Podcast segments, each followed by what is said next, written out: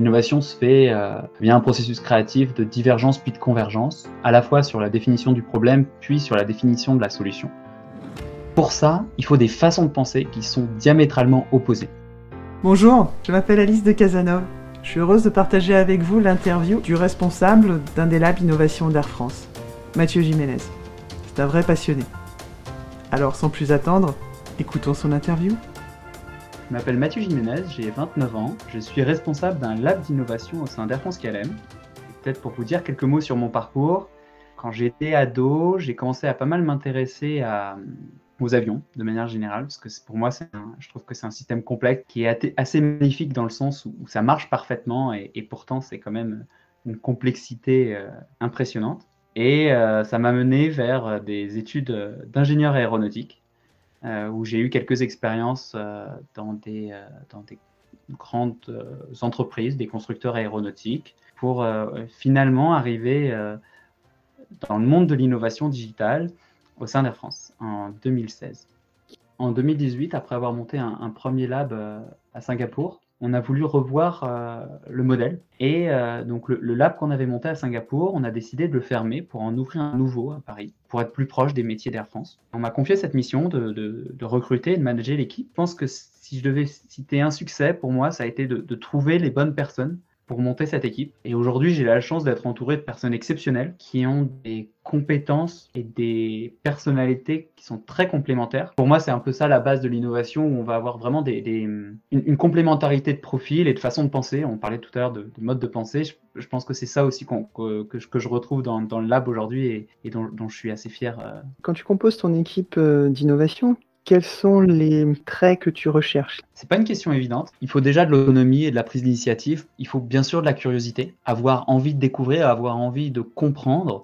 Et pour ce qui est de la complémentarité, pour moi, c'est vraiment la base de la divergence et de la convergence dans le processus créatif. L'innovation se fait euh, via un processus créatif de divergence puis de convergence, à la fois sur la définition du problème puis sur la définition de la solution. Savoir parmi tous les problèmes qui existent, lequel on veut traiter, et parmi toutes les solutions qui existent, eh bien laquelle on va vouloir choisir dans les, en fonction des contraintes de l'utilisateur. Pour ça, il faut des façons de penser qui sont diamétralement opposées. Ce que j'ai remarqué, c'est que les développeurs, les ingénieurs, par exemple, les chefs de projet, ont pour la plupart une vraie capacité, une force à converger, à aller rapidement vers la solution, vers le problème, alors que euh, des artistes ou des designers vont avoir une, une capacité, de manière générale, à diverger à, à brainstormer, à, venir avec des idées, à, à, poser de plus en plus de questions. Et cette balance, cet équilibre qu'on peut construire dans une équipe entre ces différents profils, pour moi, c'est ça qui va nous permettre de réussir à bien conduire un projet d'innovation. Il y, a, il y a, aussi l'autre pendant de l'innovation qui sont les, les, échecs. Ils sont douloureux généralement, mais on apprend beaucoup. Euh, toi, quels sont les échecs que tu, que tu as rencontrés et qu'en as-tu appris? Premier échec en innovation, ça a été euh, à mon premier projet en innovation. C'était rapide. C'était à, Singapour que j'ai construit euh, une application qui allait révolutionner euh, une partie de notre industrie en interne. Et au bout de trois mois, on a pu euh, venir le tester en interne auprès des employés d'Air France Industrie. Et là, bah là, ça n'a pas marché. Les utilisateurs nous ont assez rapidement et simplement expliqué pourquoi ça ne marcherait pas. Et c'était des considérations qu'on avait pas du tout envisagé, alors qu'on avait prévu bien sûr d'autres considérations que les utilisateurs euh, pouvaient avoir. Et, pour moi, ça, la première apprentissage que j'ai eu en, innovation, ça a été la capacité à prototyper, mais surtout à venir tester le marché, ou en l'occurrence les utilisateurs, le plus rapidement possible. Et pour moi, c'est devenu fondamental. Aujourd'hui, on parle de prototype thinking, par exemple, qui, est dérivé des, design sprints de Google on parle d'accélération du processus d'apprentissage via le prototypage, permettre en fait de faire un point d'étape et savoir si finalement on est, dans la bonne direction ou alors si on ne se fait pas des, idées. Pour moi, c'est ça qui a été, mon, je pense aussi, un des plus forts apprentissages que j'ai pu euh, avoir suite à un échec en, innovation.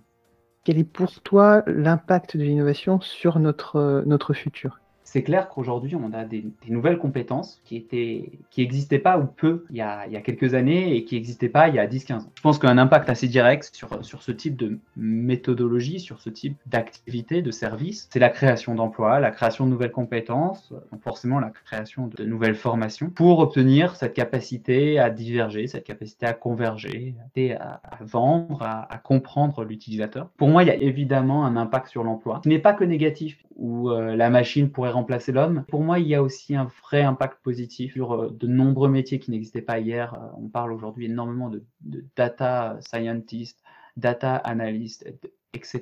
autour de la donnée. On parle de nouveaux designers, des stratégies de design, etc. et ça, c'est pour moi un impact qui est non négligeable pour les nouvelles générations de, bien comprendre quels sont ces nouveaux métiers et quelles sont les nouvelles opportunités qui vont s'offrir à eux. L'autre impact qui est assez pervers, en fait, ces méthodes d'innovation sont tellement bien faites que euh, en mettant l'utilisateur au centre de cette méthode, on est en mesure de designer, de concevoir, de produire des produits et services dont l'utilisateur va devenir dépendant.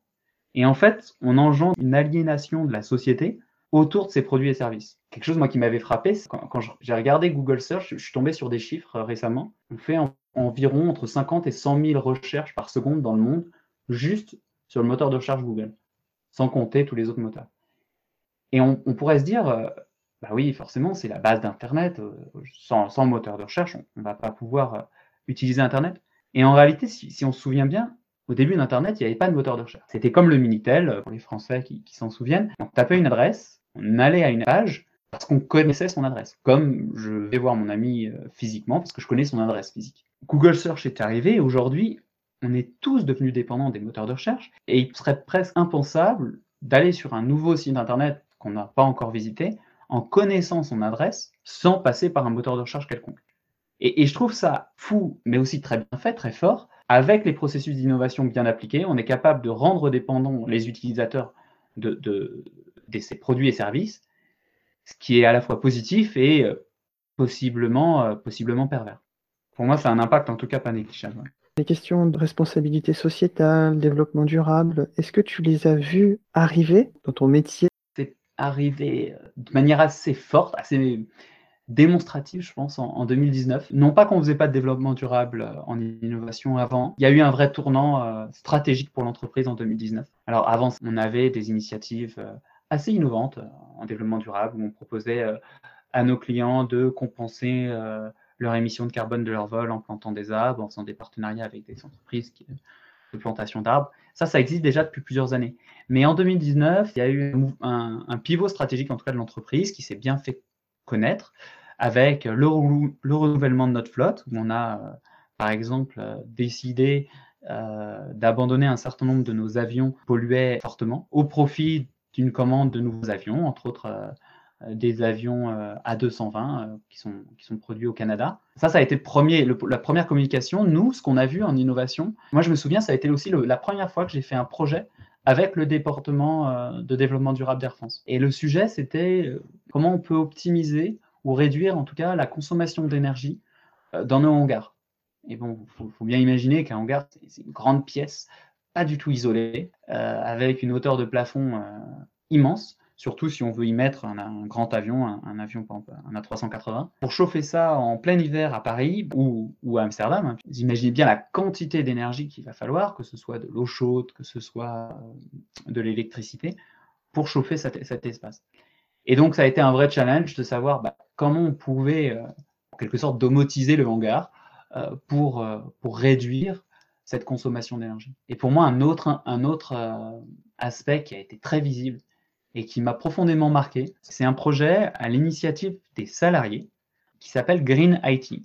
Donc, comme son nom l'indique, ça, porte sur euh, la réflexion de comment rendre l'informatique plus green, plus écologique, euh, de par des bonnes pratiques de, codage, de développement informatique, de par l'utilisation de nouvelles technologies. On parle d'edge computing, par exemple, pour réduire euh, l'impact sur le carbone, euh, de par l'achat et le renouvellement euh, des terminaux, parce qu'on sait que l'impact écologique est fort quand on remplace un terminal, que ce soit un ordinateur, un téléphone. Et ce qui est assez fort, c'est qu'en fait, cette initiative, elle vient des salariés et elle a été sponsorisée au plus haut niveau de l'entreprise.